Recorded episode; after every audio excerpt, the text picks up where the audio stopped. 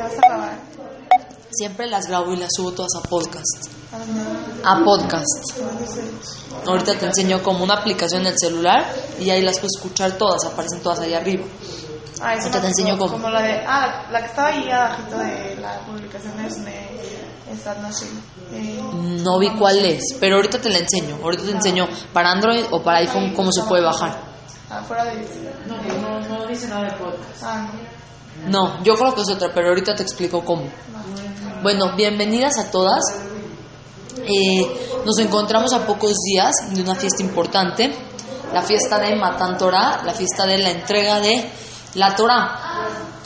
Ya en sentido como general conocemos un poquitito lo que es la fiesta, recibir lo que es la Torah, recibir lo que es el Ol Malchut Shamayim, o sea, recibir, digamos, el yugo de Hashem sobre nosotros. O sea, no es solamente como decir, ah, yo recibí la Torah, porque recibir la Torah implica esfuerzo, compromiso, responsabilidad. O sea, tener una vida de Torah es muy sabido que es muy, muy grato, muy satisfactorio y que es la mejor forma de vivir. Nadie quita que es una vida con esfuerzo, con superación, con retos. O sea, la parte que nos aporta toda la belleza, seguro que es una belleza, pero a la vez también es una vida de desafío, de compromiso, de esfuerzo y que todo eso te lleva al máximo placer. Pero están de acuerdo que para vivir con Torah y con mitzvot hay que comprometerse. No nada más es, ay, sí, la Torah es muy bonita. Y si, es muy bonita, ¿qué? O sea, ya por eso ya te transformaste. No, puedes ir conociendo poco a poco y que ese sentimiento de qué bonita es la Torah, que te haga día con día apegarte más a Dios. Si nosotros nos ponemos a ver la fiesta de Shavuot, la fiesta de Shavuot es llegar, digamos, al grado máximo de, eh, de cercanía a Kadosh Baruch. O sea, el grado máximo de podernos conectar a Dios y de poder estar cerca de Él. Ahora, lo que vamos a explicar el día de hoy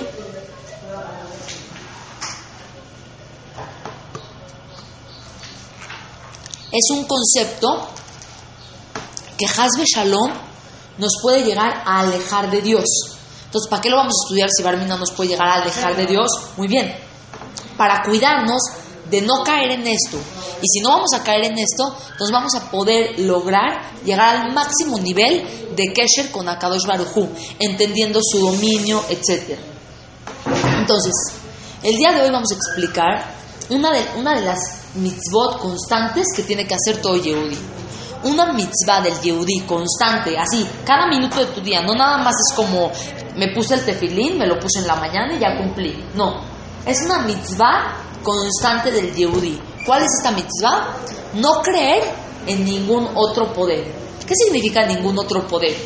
¿Alguien de acá cree, por ejemplo, yo que sé, en los brujos? ¿Alguien de aquí cree? Qué guapo, Melanie. Gracias, igual. Este, ¿por qué no creer en ningún otro poder?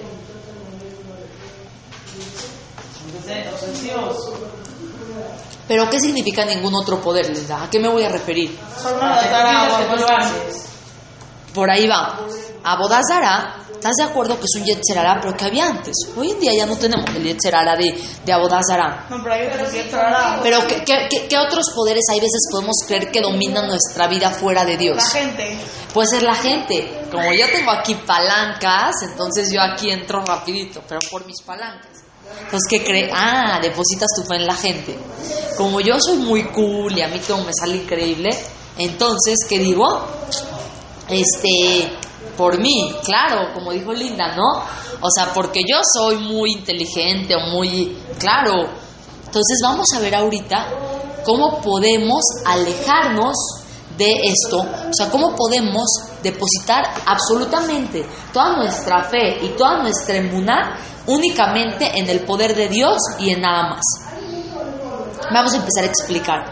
No tendrás otros dioses es la prohibición de creer en cualquier otro poder fuera de Dios. O sea, creer en algo que no sea Dios. En eso depositar tu confianza, ¿ok? Ahora, es lógico que si yo te digo, tú tienes una acción positiva de amar a Dios. Hay una mitzvah de hasta et Hashem me lo queja. Hay una mitzvah, una acción positiva de amar Hashem tu Dios. Ok, esa yo te puedo decir, tienes que hacerla como una mitzvah constante. Todo el día tienes que amar a Dios. De repente en lo que te pasa, así tienes que tener ese contacto en cualquier evento de tu vida, decir, aunque me pasó algo difícil, pero yo amo a Dios. Es una mitzvah que te pueden pedir que la hagas constantemente, ¿estás de acuerdo? ¿Por qué? Porque es una mitzvah que día, en, en cada momento la puedes aplicar. Pero la pregunta es, ¿cómo va a ser una mitzvah constante del día a día no creer en otro poder? Ya, como que no creer en otro poder, cuando me venga una prueba de creer en otra cosa, ahí está bien, ya, me, concentré y creí en Dios. Pero ¿por qué es una mitzvah, eh, digamos, eh, no positiva, es una mitzvah constante que tienes que hacer en todo momento. Si me entendieron la pregunta? O sea, si yo te digo, tienes que hacer, hacer amar a Dios, ok, lo amo en todo momento. Pero me dicen, tienes una mitzvah constante no creer en, otro, en, en este... mm, dice acá, de no creer en otros dioses. Entonces, ¿cómo puede ser una mitzvah constante? Eso es lo que voy a tratar de explicar. Vean este ejemplo, por ejemplo. Eh, imagínense que ustedes van en el avión, un viaje largo a, no sé, a China. Vas, yo que sé, 12 horas de vuelo, 15 horas de vuelo. De repente está sirvi- están sirviendo la comida y llegan casualmente a tu asiento y te dicen, ¿qué cree? Pero usted pidió comida kasher, hubo un error con la aerolínea, no la pidió, no sé qué. Ahí están sirviéndole a todos sus platillitos y tú estás ahí con las manos así, sacando tus barritas que traías en tu bolsa de casualidad, ¿no? Ok. Llega el momento de la prueba. Oye, la verdad es de que no sé, no he comido, tengo. Hola, bienvenida, ¿cómo estás? Qué gusto. Lle- Llega el momento de la prueba. Oye, ¿como tantito de esto? ¿Están de acuerdo? A ver, ya se me antojó un poquito así.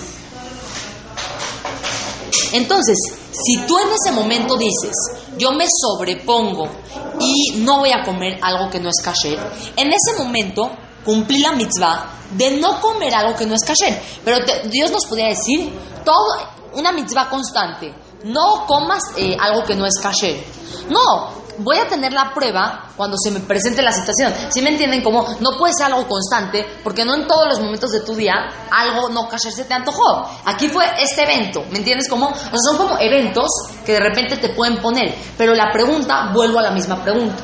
¿Por qué es una mitzvah constante no creer en otros dioses? O sea, si cuando tenga la prueba lo hago como con lo kasher y es en una situación, pero ¿por qué es una mitzvah constante?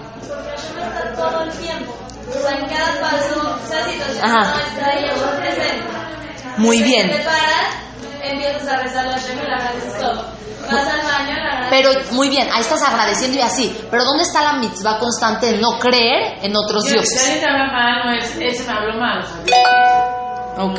o sea, Sí, o pero si te todo el tiempo. O sea, todo el tiempo lo tienes que tener en mente. Todo el tiempo está la mitzvah de Shiviti Hashem Benegvita Mil. Está bien, es así. Pero ¿dónde está el constante de no creer en otros dioses? Todo el Todo día.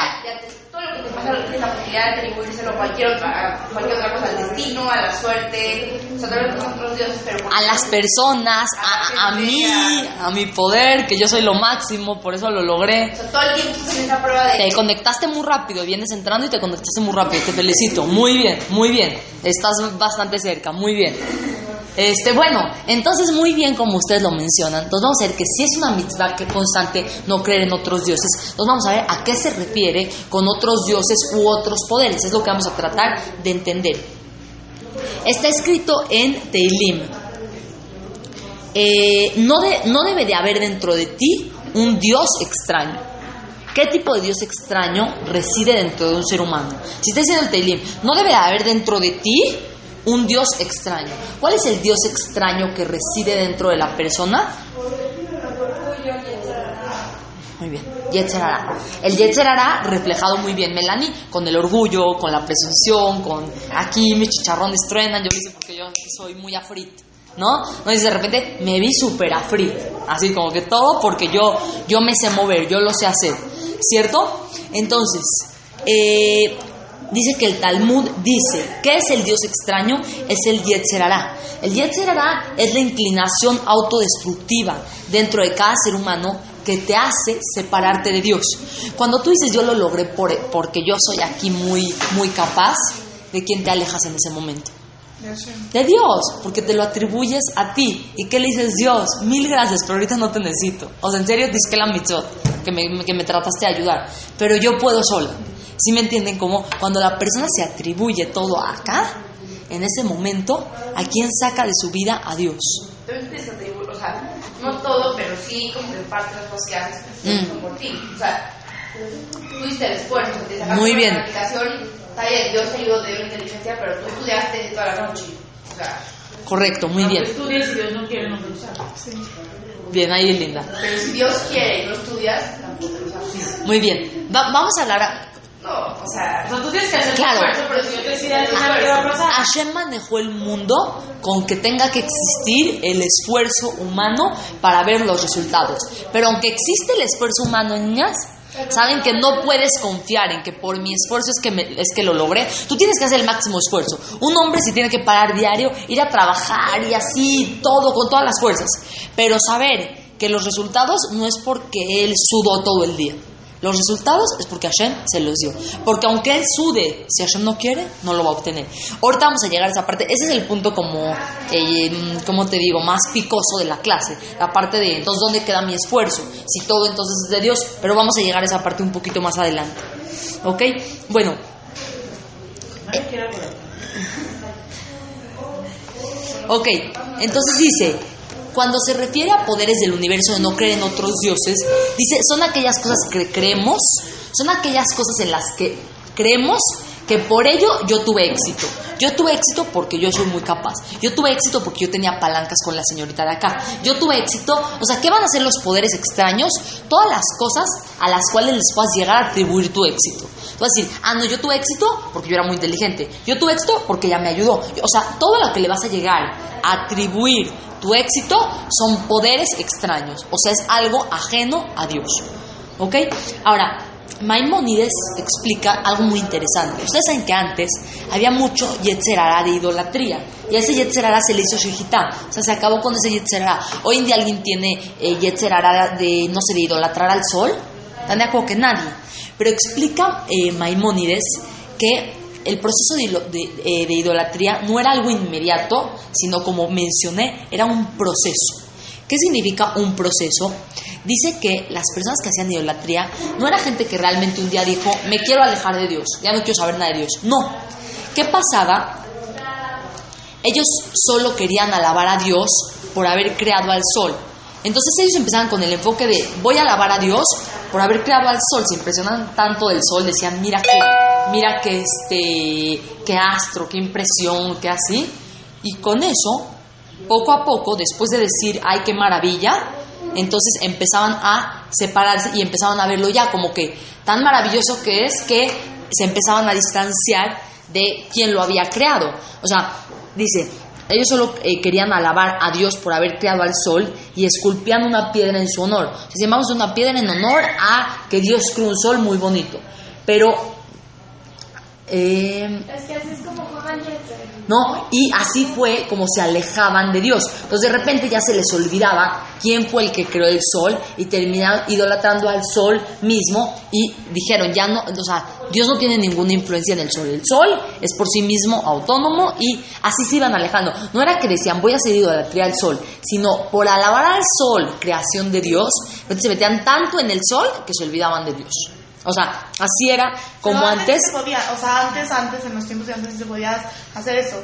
O ¿Hacer eso, qué? O sea, tipo idolatría por medio de Hashem, ¿no? O sea, antes se podía y después lo, lo tipo, lo No, no, no, no, no, nunca se pudo. Sin embargo, antes la gente lo hacía y tenía su castigo. Actualmente ya no existe esa tentación. Pero si tú te pones a ver, por ejemplo, todo el libro de Shoftim, es el pueblo cometió idolatría, hicieron Teshuvah, Dios les mandó un juez y vino la tzalá y así. No, no, no era. De idolatría, o sea, hablaba la piedra, no es como que, o sea... ¿Cómo, cómo? O sea, que hablaba la piedra y sí, Dios le daba un cierto poder a esa idolatría, o sea... No es como si ahorita alguien le dice, ay, no sé, pero... Pero ¿qué dicen? Que por ejemplo, no sé, el Baal peor, que era una idolatría, que tenía, digamos, como poderes, es a lo que ustedes. Les podía hablar. Sí, a Dios le daba poder, pero... Sí, por nunca escuché eso, la verdad. Que será porque era como una piedra que te lo que quieras te lo daba. Exacto, para que, o sea, para que Ah. La piedra te da lo que necesitas y lo que es mejor para ti y la piedra te daba lo que es, o sea... Ah, ya, ya las entendí. Nunca había escuchado eso, la verdad. eliminaron, bueno, lo que me han dicho, toda esa parte de idolatría que ya no existe, se dice, pero también quitan como los milagros que se veían antes de Dios, para que se como pareja. Para que se equilibre el mundo, ya, ya te entendí. Bueno, no Está interesante. No sé si es 100% verdad, pero yo lo escuché. Está interesante. Yo la verdad no lo había escuchado, pero está interesante.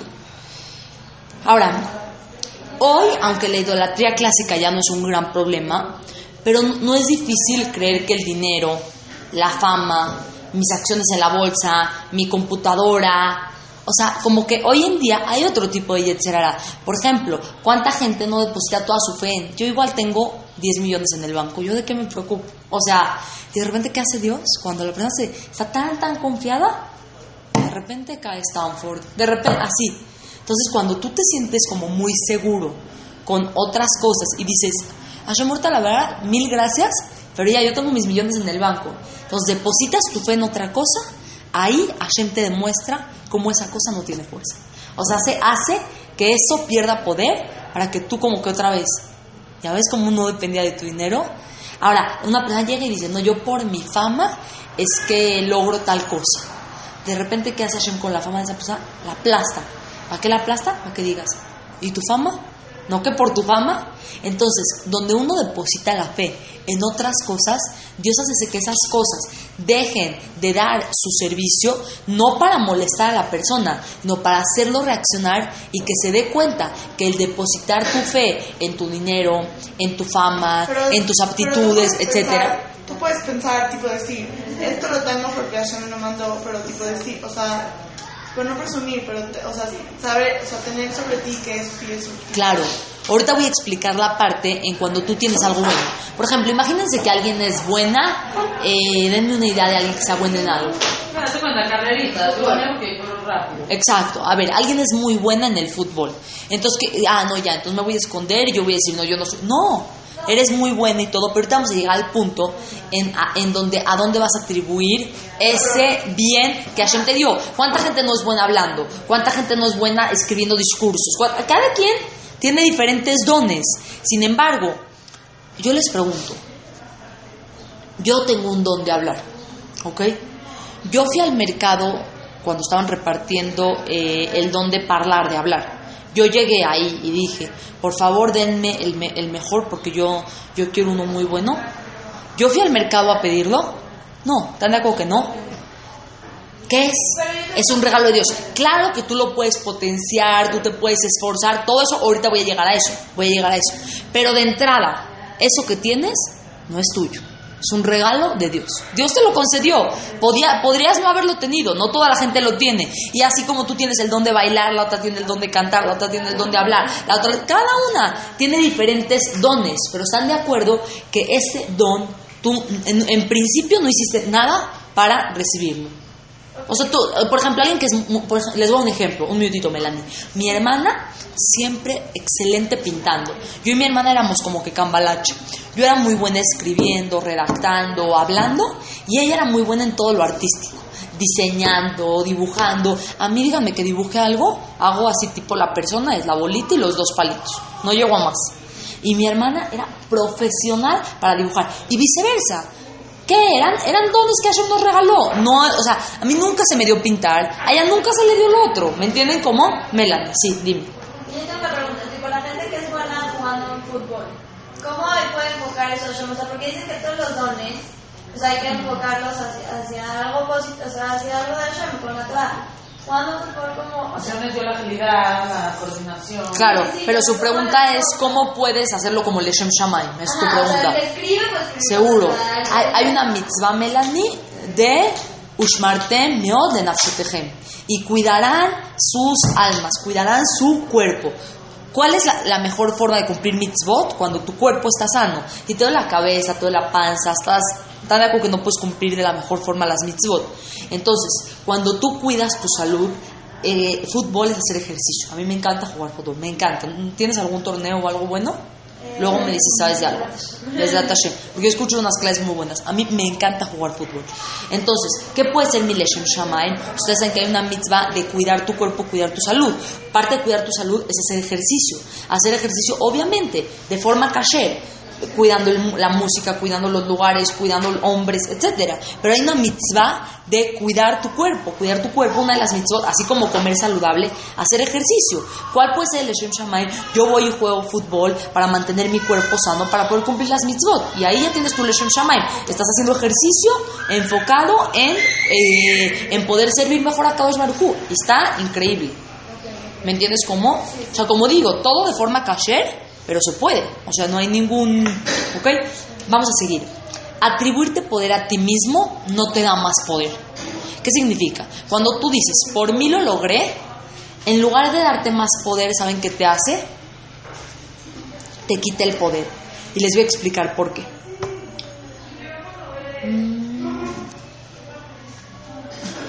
Está escrito en Devarim vas a hacerte rico y vas a tener mucho de todo. Y después te podrás hacer arrogante, arrogante olvidándote de Akadosh Baruj. Esto está escrito en la Torah, en los cinco libros de la Torah. O sea, sí, vas a hacerte rico y vas a tener mucho de todo. O sea, vas a estar muy bien acomodado.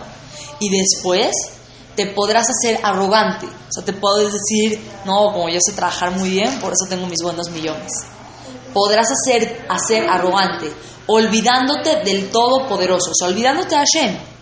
Y después podrás decir, ¿han escuchado el dicho? Cogí Beotzem Yadi. Mi poder y la fuerza de mi mano hizo toda esta riqueza. O sea, cogí Beotzem Yadi. Por mi, por mi fuerza es que logré amasar ¿Qué le dices? Lo que no, los que no creen en Hashem. eh, o sea, te está, aquí te está advirtiendo a lo que puedes llegar. No significa los que no creen en Hashem. Mucha gente que cree en Dios, pero de repente se le mete el dinero a la cabeza. Y si ya ves el negocio que yo moví acá, ya ves esto que yo hice, y como que atribuyen todo a ¿Y su mano. Para qué lo mandas y sabe que va a caer? O sea, Es su prueba. Sí, todo Es su prueba. Te- no, te lo manda Dios justo, justo para que tú misma controles pero Hashem ya sabe que no lo vas a pasar, porque Hashem ya sabe todo. O sea, Bueno, Hashem lo sabe, pero igual te prueba, pero no te prueba con el fin de molestarte, te prueba con el fin de que te superes. Si no te va a probar, entonces probablemente tú te quedes, amén, tú te quedes todo el tiempo con el concepto de, este, yo tengo esto por mí. Entonces Hashem, ¿qué hace? Te manda mucho, ¿para qué? Para que tú, para ver qué dices. ¿Se lo atribuyes a Dios? ¿O dices porque yo soy muy bueno, porque a mí me salió muy bien? O sea, ¿dónde vas a dejar el enfoque? Ahorita que avancemos un poquitito más, voy a llegar a la parte del, del esfuerzo y en dónde ent- entra esta parte. Pero no, Hashem te lo manda no para que caigas, sino al contrario, para que te superes. Porque si no te lo manda, nunca te vas a superar en eso. ¿Ok? Por ejemplo, soy inteligente, soy fuerte, soy rico. ¿Quién necesita a Dios? O sea, lamentablemente, cuando las, las personas están en su época de más plenitud, es cuando más comúnmente olvidan a quién. A Dios. Porque tan, tan bien que te está yendo todo, que dices, ay Dios, ahorita mil gracias, pero no, ahorita estoy bien, gracias. Luego, luego me ayuda. O sea, ¿me entienden cómo eh, es más fácil estar cerca de Dios cuando tienes carencias? Cuando te falta algo, Hashem, please, mándamelo. Hashem, please, ayúdame. Hashem, please, que me salga. Cuando lo tienes, lamentablemente, pero muchas veces eso lleva a la persona a distanciarse de Dios. ¿Por qué? Porque, eh, porque dice, pues ahorita no te necesito, Dios, ahorita estoy bien, estoy, o sea, tengo lo que necesito. Ahora, ¿por qué es tan grave cuando la persona, tan destructivo, cuando la persona va a creer en otro poder fuera de Dios? Porque el atribuir nuestro éxito a nuestro propio poder nos va a limitar de alcanzar más. ¿Por qué? Pero cuando tú te lo vas a atribuir a ti, dices, no, pero yo hice lo máximo que podía hacer. Entonces imagínense que Dios te quiere mandar un éxito más grande, pero tú misma te minimizaste y dices, yo lo logré y yo no creo poder lograr algo más. Entonces ya no permitiste que la inmensidad de Hashem te diera toda su bondad. ¿Sí me entendieron cómo? O sea, explico otra vez. Tú de repente lograste tal éxito. Ya te sientes muy contenta, alcanzaste tal éxito y todo. Y dices, lo logré por mí, pero te costó muchísimo trabajo. Entonces Hashem te quiere mandar un éxito más grande. Pero tú no se lo atribuiste a Dios, te lo atribuiste a, a ti. Entonces, ¿tú qué dices? Yo con un éxito más grande ya, o sea, ta- ya no Me puedo, me, exacto, me- ya me esforcé mucho en el pasado, hice mi máximo, entonces ya no te la crees que un éxito más grande te pueda llegar. ¿Por qué no me la creo que un éxito más grande me pueda llegar? Porque yo creo que yo soy la que lo tiene que lograr. Pero cuando me vinculo a Dios, entonces ahí sí puedo entender. Ah, como yo estoy relacionada con Dios, yo tengo poderes de mucho más. ¿Por qué? Porque está Dios conmigo. Pero cuando tú dices, yo estoy solita en esto, entonces te da miedo irte por más. ¿Por qué? Porque crees que si no, tú no lo haces, no va a salir. Pero cuando dices, ah, Hashem me puede ayudar, es como cuando tienes que hacer algo muy, muy difícil y tienes miedo de hacerlo tú sola. Llega una amiga y te dice, yo te ayudo. Ya llega tu amiga y te dice, yo te ayudo, entonces ya te quita la carga. Igualmente es Dios. Tú tienes que hacer algo muy difícil. Cuando le atribuyes a Dios que Él te puede ayudar, te quitas la carga a ti. O sea, te quitas a ti el peso y puedes llegar a cosas más grandes cuando te relacionas con Dios que cuando te lo atribuyes a ti misma de forma independiente. Entonces, cuando te venga algo muy difícil, vas a decir, no, no puedo. O sea, todo lo que he hecho hasta ahora es por mi propio poder. Lo que se me pide ahora, cambiar el mundo, perfeccionarme, eso es imposible. O sea, yo ya lo que hice lo hice con mi máximo esfuerzo. Pero ahorita ya lo que me estás pidiendo es algo imposible. Es algo imposible si lo tienes que hacer sola. Pero si tienes la, la en que lo estás haciendo con Dios, entonces no hay imposibles. Cuando la gente deja de tratar, es porque cree en el Dios extraño. O sea, aquella persona que deja de intentarlo es porque cree en el Dios extraño. ¿Cuál es el Dios extraño? Tu propio yo. O sea, tu propio poder. Es el Yetzarara que te dice, es todo mi propio poder. Sin mí nada se realiza.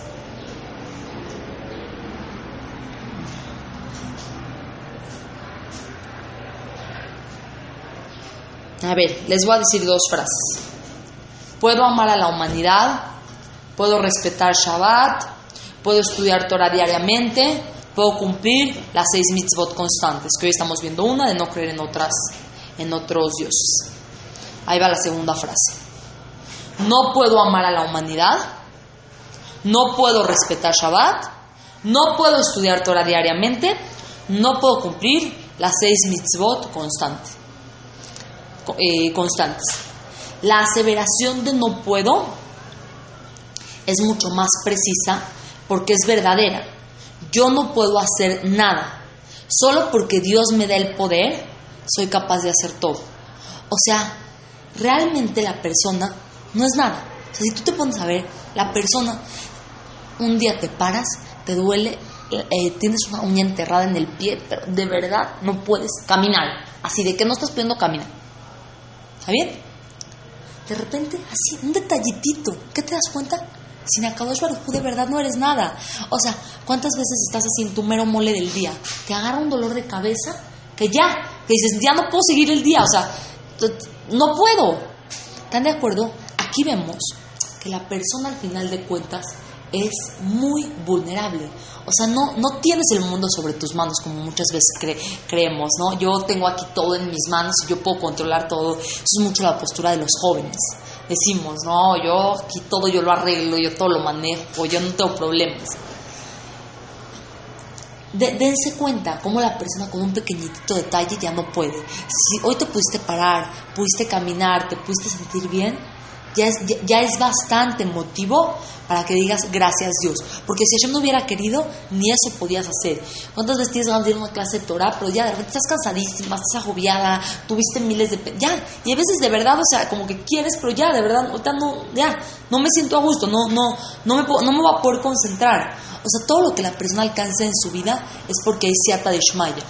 Ahorita vamos a explicar, entonces, si, si no puedo lograr nada, pues dónde está la parte de cumplir las mitzvot las cumplir las mitzvot, como está escrito en el pasuk, Akol vide shamaim, chutz meirat shamaim.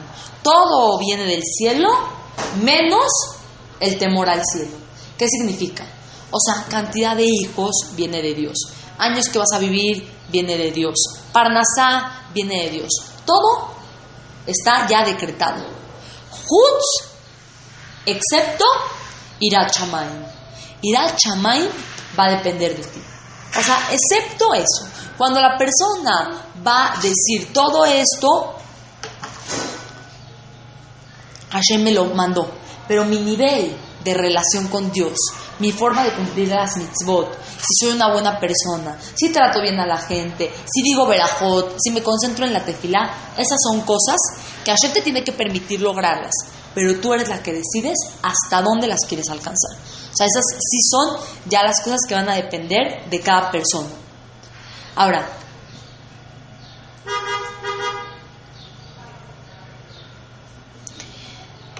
Em, cuando tú tomas el crédito por tus logros, eso te va a hacer lograr menos cosas y te va a hacer renunciar más rápido a logros grandes. Cuando todo te lo atribuyes a ti. ¿Por qué? Porque te va a dar miedo tomar mayor responsabilidad.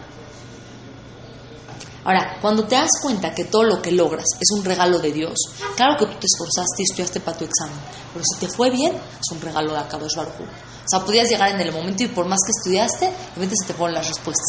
Tengo un alumno que siempre me dice, Celi, de verdad yo soy lo peor en los exámenes. Me dice, estudio, estudio, estudio y siempre me va mal porque en el momento se me olvida todo. O sea, y este que él estudia. Y si Hashem dice, se le puede, o sea, no, no, nada, nada está como garantizado. Al final de cuentas, nada está garantizado en la vida de la persona.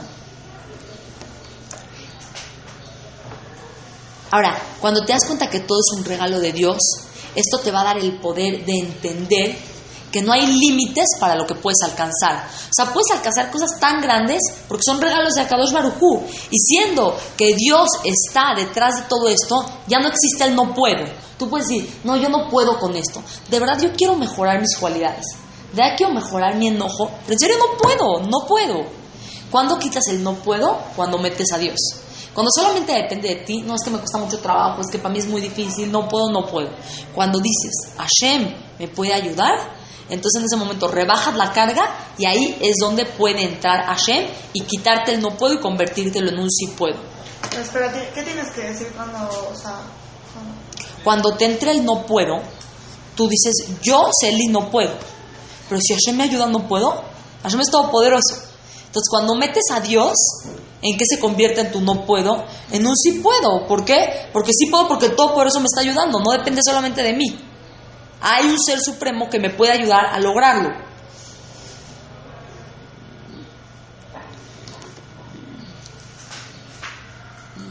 Ahora, cuando dices, mira lo que he hecho, mira lo que soy, todo esto, si tomas crédito por lo que has hecho, tu conexión con el Todopoderoso, Jaim Tobim, se perdió. Pierdes la conexión con Dios cuando te atribuyes todo a ti. Te puedes desconectar de Akadosh Baruchu. Ahora, vamos a entender ahorita tres puntos importantes por los cuales la persona toma crédito, o sea, se, se atribuye el crédito a sí mismo y por qué realmente no se lo debería de atribuir. Vamos a ver tres áreas. La primera área es habilidades naturales, o sea, cosas innatas con las que tú naciste, que se te dieron. Tan de que hay gente, por ejemplo, eh, mi esposo, por ejemplo, es muy bueno en la tecnología. Su papá era muy bueno, eh, o sea, lo tiene innato. No, no, no, es, no es de que, o sea, a los 12 años iba y arreglaba computadoras. Él que ya había estudiado, ya había hecho algo por eso, nada. Era algo innato, son habilidades naturales. El segundo punto por el cual nos atribuimos crédito y no deberíamos de, por tus logros. Y tercer punto por el que nos atribuimos crédito y tampoco deberíamos es cuando decimos yo soy muy buena persona. Lo puse en vibrar, no sé por qué está sonando. Perdón. Por sin querer luego lo quité, no sé. ¿Ok? Entonces esos tres puntos voy a ir explicando uno por uno. Habilidades naturales, logros y bondad. Son tres aspectos que nos atribuimos crédito, pero que realmente no deberíamos de. Y se los voy a dar con ejemplo. Ok, vamos a atribuir crédito por nuestras habilidades naturales. Ok, imagínate que alguien te dice, levanta una mano. A ver, levanta una mano, muy bien, ya levanté una mano. Perfecto. Y después te voy a probar lo inteligente que soy diciéndote si es la mano derecha o la izquierda. Y tú me dices, ve qué inteligente soy. ¿Cuál levantaste? Y te digo, la derecha. ¿Qué? O sea, ¿big deal? O sea, levantaste la mano derecha a la izquierda. ¿Cuál es el gran problema? ¿Cuál es el gran, eh, digamos, la hazaña que hiciste de saber? No, no, están de acuerdo que no fue ningún, ninguna hazaña. O sea, quieres que me impresione tu inteligencia. Dijiste algo básico, o sea, dijiste algo básico, no, no es nada así. ¿Ok? así como les sonó de ridículo esto que yo les acabo de decir, así de ridículo es cuando la gente toma crédito por sus habilidades natu- naturales, las cuales nacieron, con las cuales nacieron. O sea, así como yo les dije ahorita, ay, levanta la mano, y yo te digo, es la derecha, ay, qué inteligente soy, qué ridícula, Celi, no, o sea, no dijiste nada del otro mundo. Igualmente por el otro lado, atribuirte créditos por tus habilidades naturales es igual de ridículo que esto de la mano. Y les voy a decir por qué.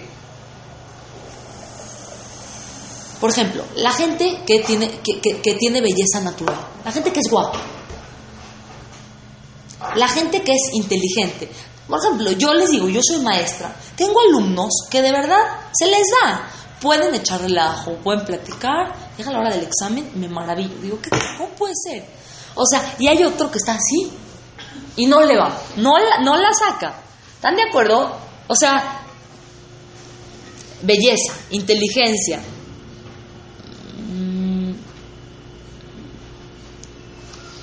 Ok, la gente que es muy inteligente. Ok, ahora, cuando una persona tiene este tipo de cosas, por ejemplo, que tú eres una persona con belleza física, entonces, ¿qué haces?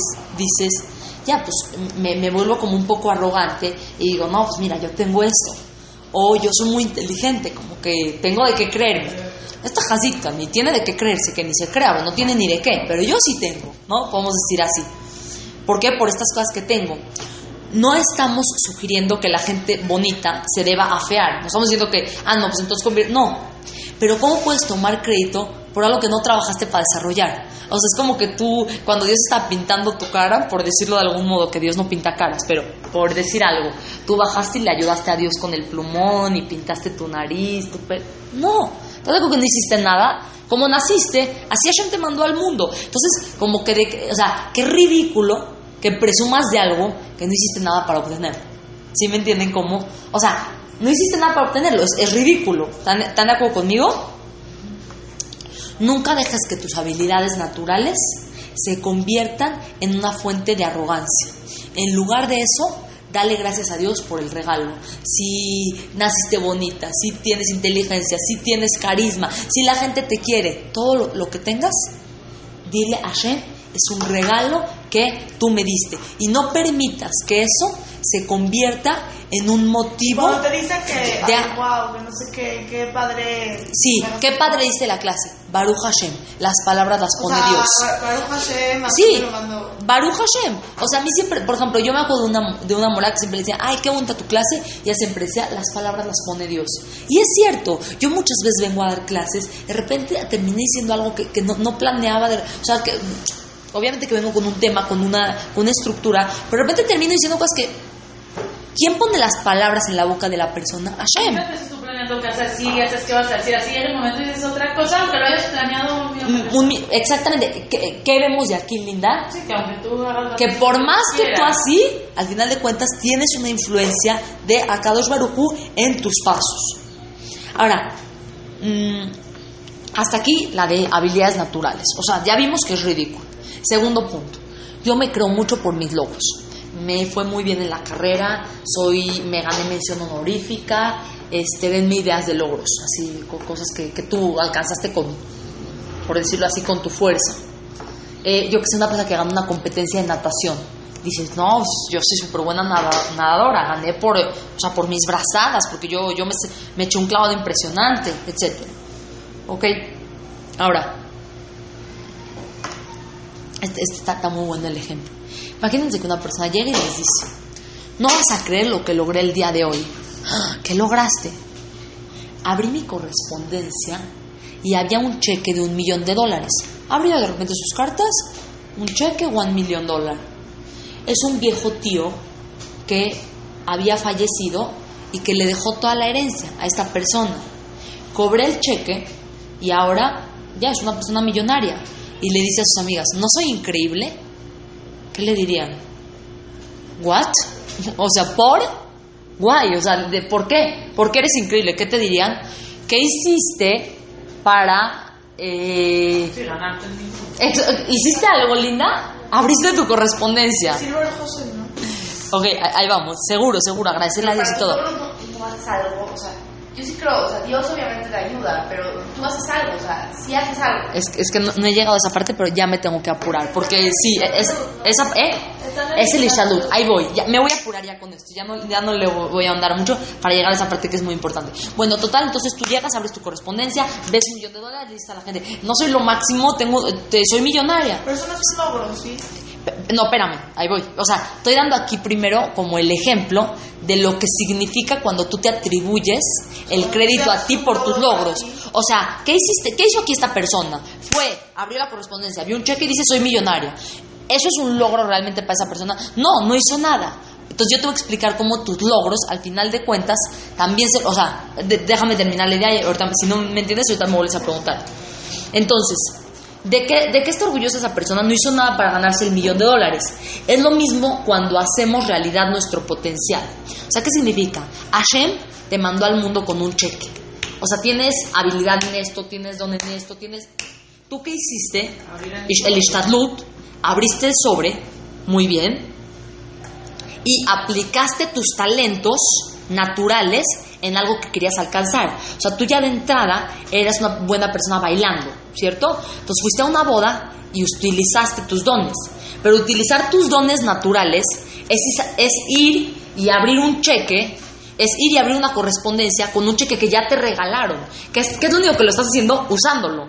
¿Sí me entendieron cómo? O sea, pues, ¿me entendieron el ejemplo del cheque? O sea, el cheque ya te lo dieron, el talento Hashem ya te lo dio. Tú lo convertiste en logro, sí, fuiste, abriste el sobre eh, y lo metiste a tu cuenta y ya eres rica. Muy bien, qué padre. Abrirlo. Exactamente, entonces tú hiciste tu esfuerzo de ponerlo en práctica, pero volvemos a lo mismo, de poner en práctica el cheque natural que ya te habían regalado de arriba. ¿Sí, sí, sí se Sí, conectó? es difícil no, o sea, no, no caer en eso cuando te esfuerzas mucho. O sea, cuando haces nada dices, ya, gracias a Dios porque ni estudié o así, pero cuando te matas estudiando así, o sea, Claro, te echas po- más Lin, esfuerzo. ¿sabes cuál es la grandeza más grande de una persona? Cuando hace muchísimo esfuerzo, así que haces todo y cuando obtienes el resultado dices, gracias. Esa es la grandeza, porque cuando no hiciste nada, ya, gracias Diosito, me ayudaste mucho. Pero cuando lo hiciste, ahí es difícil Ahí reconocer más. aparte, no, o sea, la persona que no, o sea, la persona que se saca 10 en el examen sin estudiar, esa dice como sí, traemos un regalo, o sea, Sí, ahí sí porque lo se dice, mata, pero la pues. niña que no puede y se mata y se queda tres días antes estudiando y aparte le va regular, ahí está. te dices. Capará. Ajá. ¿Qué, ¿Qué ibas a decir? ¿Quieres preguntar algo? No, ya no. Ya, ok, seguimos. Eh, por ejemplo, el artista, el que es ne- neurocirujano, el músico, están usando los talentos que Dios les dio para cobrarlos. Van yendo a cobrar el cheque, haciendo una gran carrera. Si Hashem no les hubiera dado el talento de pintar, el equilibrio de la mano de un cirujano, el oído especial para la música, ellos no hubieran podido llegar a nada. O sea, por más que así, si no hubieran tenido eso, no lo hubieran logrado. Claro que para lograr resultados, la persona debe invertir mucho esfuerzo.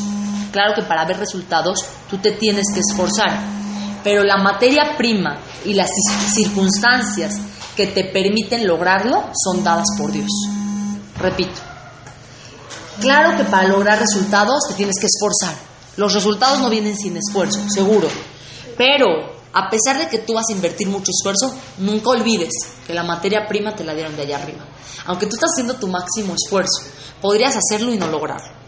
Así que si lo estás logrando con tu esfuerzo, es porque la materia prima te la dieron de arriba y las circunstancias que te permitieron aplicar tu materia prima, o sea, desarrollar esta habilidad, este don, te las puso Dios. Probablemente tú eras buenísima pintando. ¿Cuánta gente es impresionante pintando y nunca fue artista?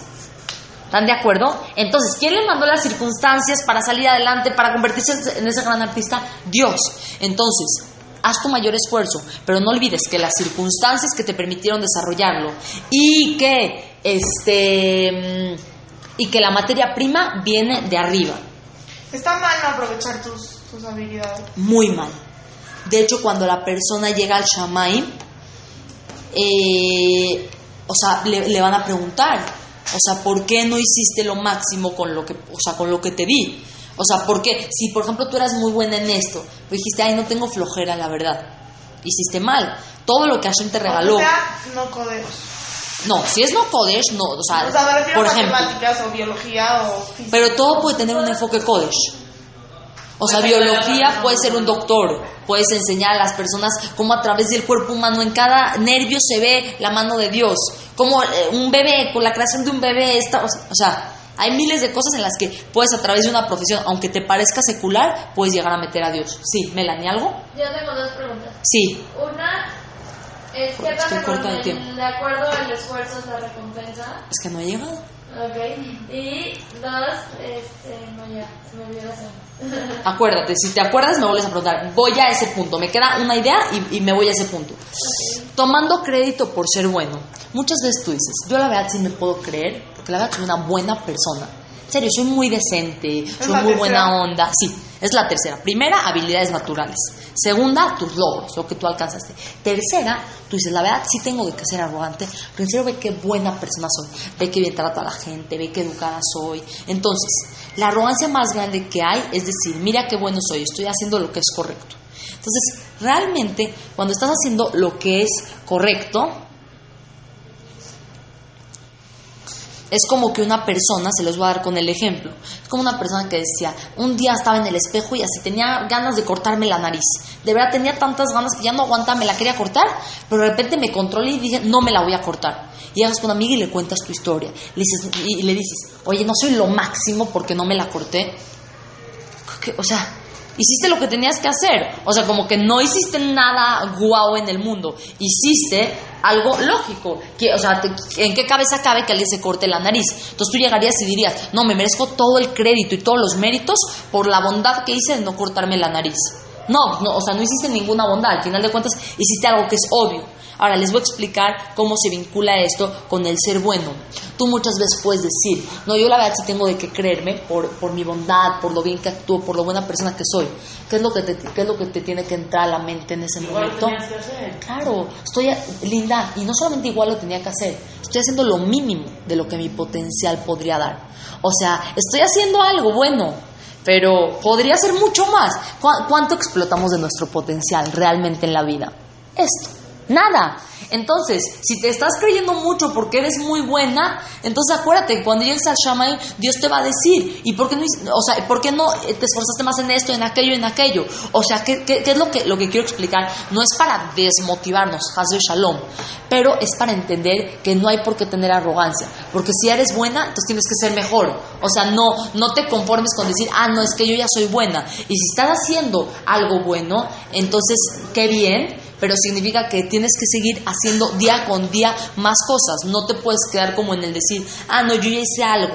O sea, eh,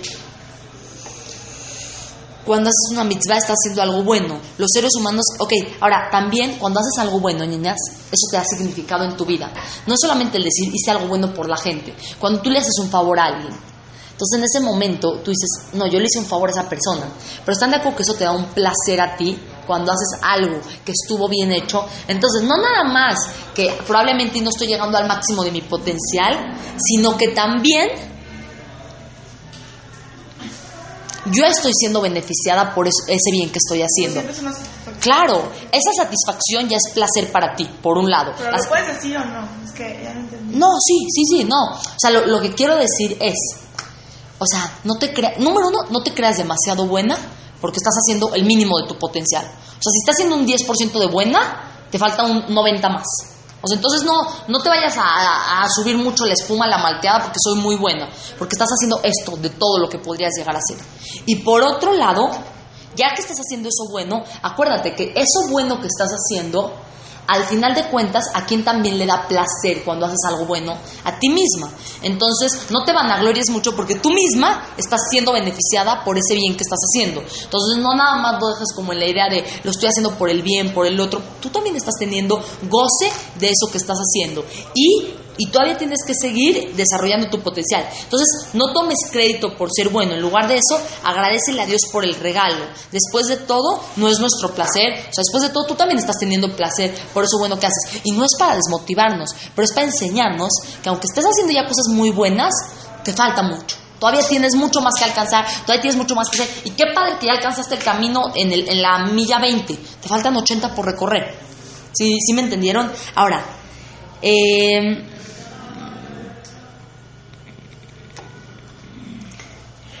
logro y potencial. Dice una manera de evitar el orgullo inapropiado es poner nuestros logros en, perspectiva. ¿Qué significa esto? O sea, no sentirte muy orgullosa de que, ah, yo doy mucha acá, yo respeto mucho a mis papás, etcétera. Porque al final de cuentas, como digo, cuando lleguemos al Shamay, nos vamos a dar cuenta de que de todo lo que podías hacer, hiciste una gota en el mar. Tenías para hacer un mar de buenas acciones, de bondad, de ayuda, de esto.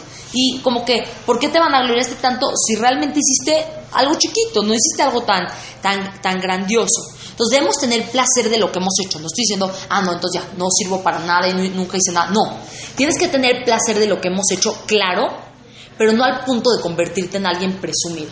O sea, ¿sí se- me entendieron? Tienes que te- tener alegría por lo que hiciste, pero no al grado de volverte alguien presumida, olvidando lo mucho que todavía puedes llegar a ser. O sea, no conformar. Exactamente, no, conform, no nada más no conformarte, sino no van a gloriarte. No van a gloriarte con lo que ya alcanzaste eh, y decir yo ya hice mucho, sino decir ya hice mucho, pero todavía me falta mucho más por hacer. O sea, nunca puedes estar No a estar orgullosa, pero sin creerte. Ajá, puedes estar orgullosa sin vanagloriarte de lo que has hecho y sabiendo que aunque ya alcanzaste 10, te falta 90. O sea, todavía tienes un camino largo por recorrer. Ahora, el esfuerzo relacionado con la confianza en Dios. Ustedes me podrían preguntar, ¿hasta dónde es el esfuerzo humano? ¿Hasta dónde llega? Esto fue lo que me estuvieron preguntando mucho, a ver si ahorita logro responder a sus preguntas. El esfuerzo humano tiene un límite. Y por otro lado, existe lo que es la confianza en Dios. Pero les voy a contar algo que leí muy interesante, que la verdad no lo sabía y me encantó. El esfuerzo humano es distinto para cada persona. ¿Por qué es distinto para cada persona? Porque va a depender del grado de confianza en Dios que tú tienes. O sea, tú tienes que hacer el grado de esfuerzo dependiendo del grado de confianza que tienes en Dios. Se los voy a dar con un ejemplo. Una persona que confío mucho, no nada. haces menos. No, si haces, O sea, pero menos. Mientras más haces, Es, o sea, es porque crees, por ejemplo, llega una persona y agarra el teléfono, le quieres hablar a una amiga, le marcas una vez, te suena ocupado. Entonces puede haber una persona que diga, ya, o sea, yo ya hice mi esfuerzo y ya, si es que tengo que hablar con esa persona, o sea, que, por, por dar un ejemplo vano, no, no lo tomen literal. Si te- yo tengo que hablar con esa persona, Dios me va a poner en alguna circunstancia de que hable con esa persona. Es una persona que su nivel de fe está en 90%. Hay otra persona O su- que que su- también flojera. no, no, no. Si, si es por flojera, ahí ya no aplica.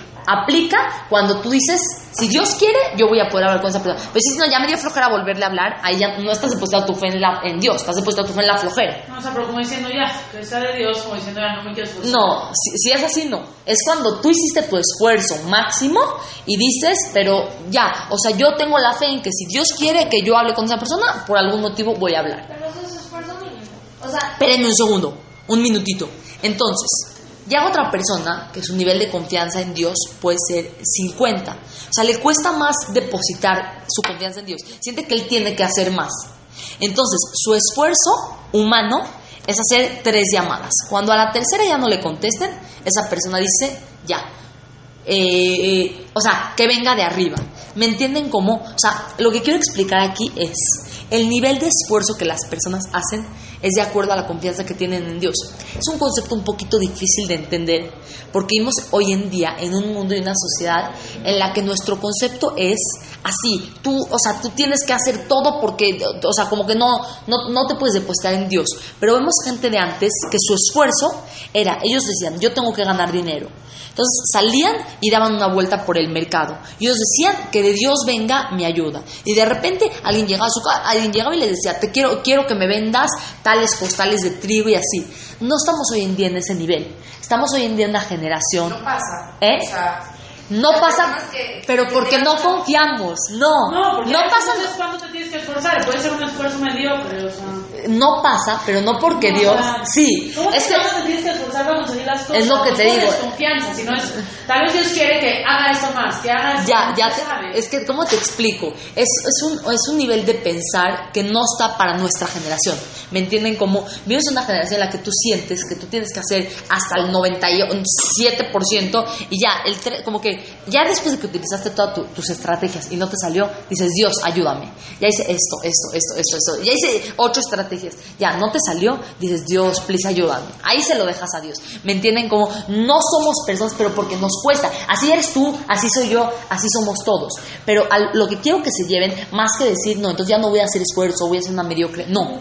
Lo que quiero que se lleven con esto es, mientras más confianza tú tienes en Dios, más Dios te demuestra su poder sin que tú tengas que hacer tanto esfuerzo. O sea, mientras tú más te depositas, Dios más te demuestra. Mientras, o sea, es como este es el campo con Dios y la persona. Entonces, si tú le vas a ocupar esto a Dios del campo, le dejaste esto. Si tú le vas a dejar esto a Dios del campo y tú dices, yo hasta acá. O sea, mientras tú más le dejes a Dios, Él más te va a demostrar su poderío.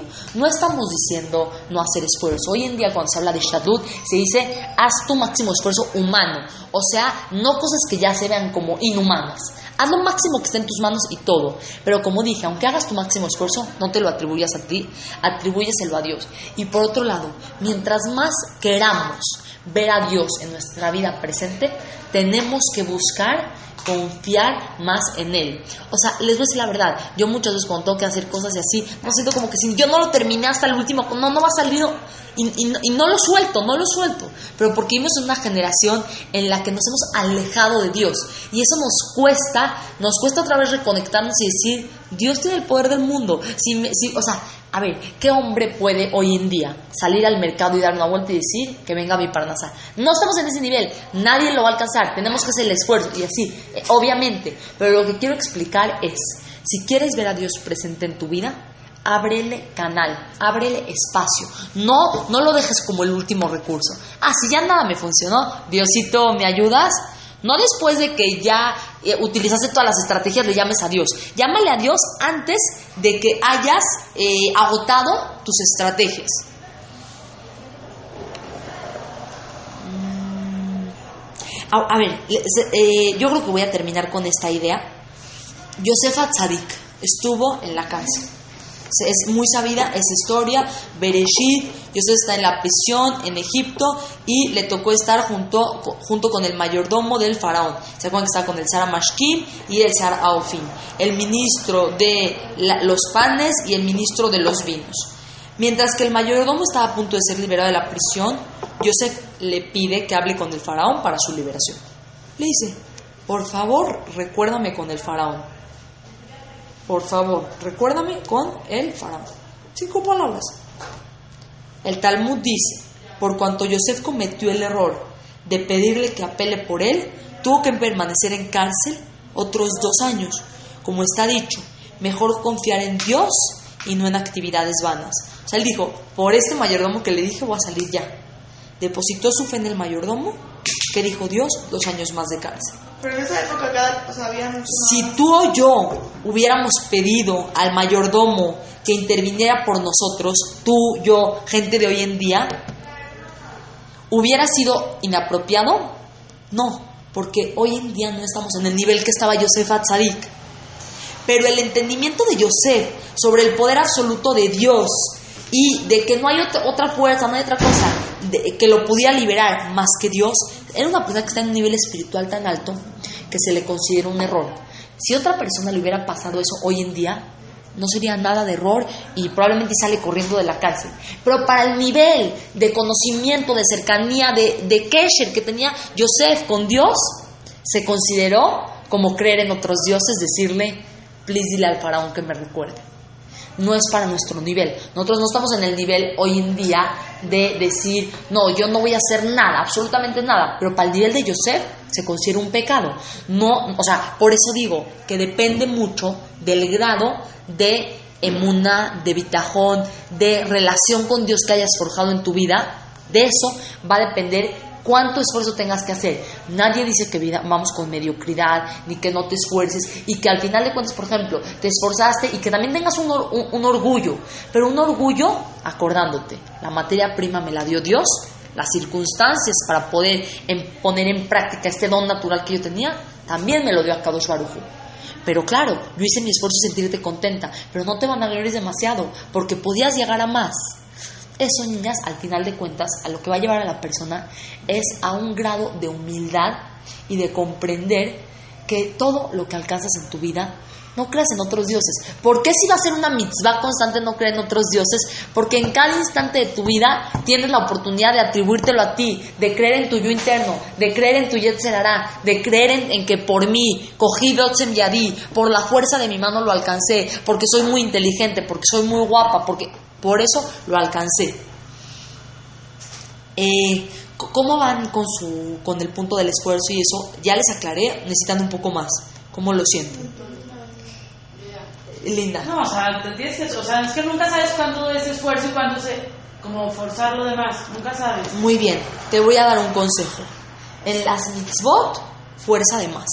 Pero lo que pides, Sí, en tu tefilá, en tu kashrut, en tu pedirle a Dios, haz un esfuerzo sobrenatural. Cuando se trate de Abodat Hashem, ahí se hace un esfuerzo así, desmedido. No, no digas, ay, no, yo ya hice, eh, como por ejemplo tú puedes decir, yo ya, yo agarré el sidur. No, no y como no se me abrió en la página, vamos a parar, para decir algo muy ex- extremo. Y como no se me abrió en la página, significa que Dios no quería que rece. Sí, Ya me dieron. Cuando se trata de cumplir no refiero- Torah y mitzvot, haz tu máximo esfuerzo. Cuando se trata, linda, de lo que es la vida común, de lo que es la vida natural, de lo que es la vida eh, cotidiana, en tu mente que tú quedes conforme con lo que hiciste, pero a pesar de todo lo que hagas y de todos los esfuerzos y que tú hablaste con mil personas y moviste miles de palancas, cuando termines de hacer todos esos esfuerzos que, que son normales y son humanos, di. Si, si, si, lo- si voy a lograr contactarme con esta persona, si voy a lograr este éxito, si- va a depender de Hashem. Ha- ha- Haz tu esfuerzo humano. De- decir el grado de esfuerzo, vuelvo a lo mismo. Es difícil explicarlo, pero depende de la fe que la persona tiene, es la cantidad de esfuerzo que tiene que hacer. O sea, mientras más cultives tu emuná en Dios, tu confianza, tu presencia de Él en tu vida, tiene, le vas a ir reduciendo. O sea, de verdad, y, y- y pruébenlo. O sea, pruébenlo con algún ejemplo cotidiano. O sea, digan ya, en esto me voy a depositar completamente en Hashem. Y hagan, no hagan tanto, haz un poquitito menos. Claro, claro que no mediocre. No, no me refiero con algo mediocre. Pero tú misma en tu vida, ve dándote cuenta cómo mientras tú más fe tienes, menos te vas a preocupar. Porque cuando tú estás muy intensa con algo, así que por aquí lo estás moviendo, y por aquí lo estás moviendo, por aquí lo estás moviendo, algo que no sale. Cuando estás, tú estás encima de algo, no sale, no sale, no sale, no sale. Lo sueltas, de repente sale. ¿Por qué? Porque tú lo tenías en tu mano agarrada y dijiste, no, Dios, tú, a ti no te necesito ahorita, yo puedo, yo puedo. Dios te enseña, ¿ya ves cómo no puedes? ¿Ya ves cómo no puedes? ¿Ya ves cómo no puedes? Cuando lo sueltas tantito y dices, ya, Hashem, ayúdame, ah, cae. ¿Por qué? Porque es lo que Hashem quiere en tu vida. Al final de cuentas, toda la fiesta de Shavuot, todo lo que es Matan Torah, todo lo que es la vida del Yehudi, es crear una relación con Akadosh Baruj Hu. Es que en tu vida tú tengas más presente a Dios. Es que en tu vida tú hagas que Dios participe más. Es que en tu vida tú puedas decir, Hashem, yo hice mi esfuerzo, pero a pesar de que hice mi esfuerzo, confío en que el resultado es algo que tú, er- tú eres el que va a dictaminar. Y aunque yo hago mi máximo esfuerzo, como dije, no el consejo de esta clase no es ser mediocres, para nada, es hacer nuestro máximo esfuerzo. Pero más en lo espiritual y menos en lo material. O sea, más en cumplir la Torah y las mitzvot. Y en lo material también hacer tu esfuerzo. Pero métele más esfuerzo, o sea, para que más o menos sepas tu parámetro. Cuando estés invirtiendo muchísimo esfuerzo en algo material, di, así como le hice ahorita, de esfuerzo para verme guapa porque voy a ir a la boda, igual de esfuerzo voy a hacer para hacer mi tefilá y poner cabana y concentrarme, o sea, póngalo a la par. El mismo esfuerzo que haces para las cosas materiales, hazlo para las cosas espirituales. Y se dan cuenta cómo es difícil. O sea, como al final de cuentas, para lo espiritual dices, ah, ya, yo ya hice un poquitito, ya Dios, eh, considéramelo.